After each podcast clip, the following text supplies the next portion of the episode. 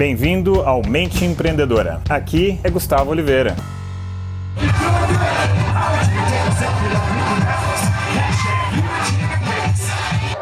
Fala galera, beleza? Gus aqui e hoje estou fazendo um passeio bem turistão com os colegas, com os amigos aqui em Orlando. Estamos visitando os parques né, da Disneyland, então vamos visitar também da Universal e enfim, vim para cá porque eu queria observar um pouco, aprender um pouco né, da história é, do Walt Disney, que foi um cara sensacional, um grande empreendedor que venceu uma série de dificuldades, foi de falha, foi de queda em queda até conseguir é, conquistar os seus sonhos. Nunca desistiu dos seus sonhos. Então deixa eu compartilhar um pouquinho dos sonhos aí do, do Walt Disney, como é que foi a história dele para vocês conhecerem um pouco.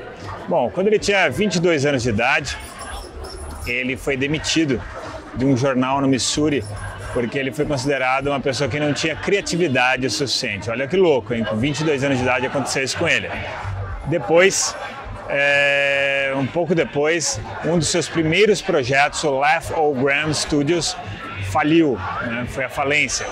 No final dos anos 20, início dos anos 30, um outro negócio dele estava quase indo à falência quando ele lançou os Sete Anões, a Branca de Neve, e aí foi um sucesso que tirou o negócio dele da falência. Ele já estava com 4 milhões de dólares de prejuízo naquela época, o que é muito mais grana do que hoje, né?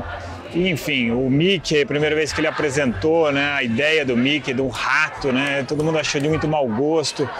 Mas era um cara que tinha uma visão, ele tinha um sonho e ele nunca desistiu desse sonho, nunca mesmo. Foi atrás e hoje eu estou podendo aqui né, visitar, assim como talvez muitos de vocês já visitaram, já conheceram aqui os parques e tudo que ele criou. Fora que ele foi o recordista de nomeações ao Oscar.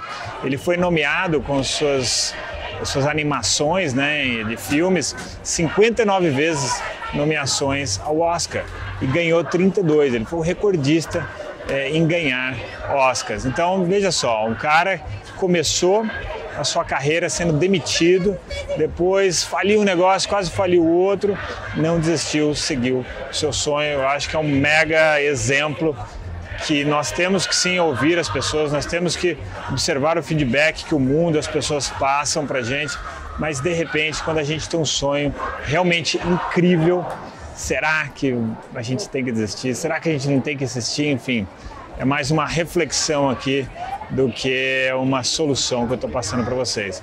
E contando um pouco o caso do Walt Disney, né? Enfim, existem muitos casos de empreendedores realmente sensacionais que tiveram que enfrentar aí é, uma fase muito difícil, uma fase de penúria muito difícil, para depois um dia encontrar a, a, o seu sonho, conquistar o seu sonho. Beleza, galera? Então, se gostou dessa história, desse vídeo, dá aqui uma curtida para mim e eu deixo para vocês um grande abraço.